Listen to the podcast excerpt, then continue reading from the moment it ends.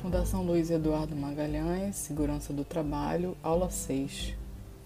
Sabemos o quanto é importante cuidar de nós mesmos para podermos exercer as nossas atividades laborais.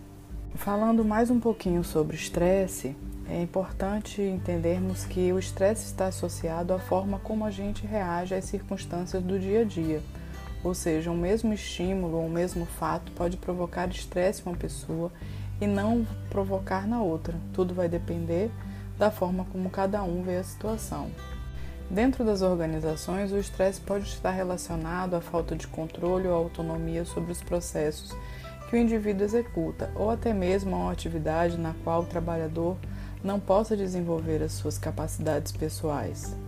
Então, ter ou não o estresse não está ligado ao quão competente, organizado e produtivo você seja e é importante destacar também que o estresse relacionado ao trabalho não desaparece quando você vai para casa no final do dia.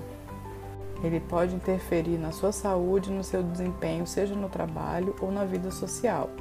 Por isso é muito importante a gente fazer ações que reduzam o estresse, como a prática de exercícios físicos, a manutenção de uma alimentação saudável, cuidado da qualidade do sono, organizar uma rotina de trabalho, fazer uma tarefa, uma lista de tarefas e delegar atividades, aprender com os erros, conversar com pessoas de confiança, nunca se automedicar nem tomar remédio sem a recomendação de um médico, eliminar maus hábitos, como por exemplo comportamentos e pensamentos negativos, e também, se possível, se dedicar às leituras que você gosta, música, hobbies, a sua fé, a meditação e a passar o seu tempo com famílias, com a família e com amigos.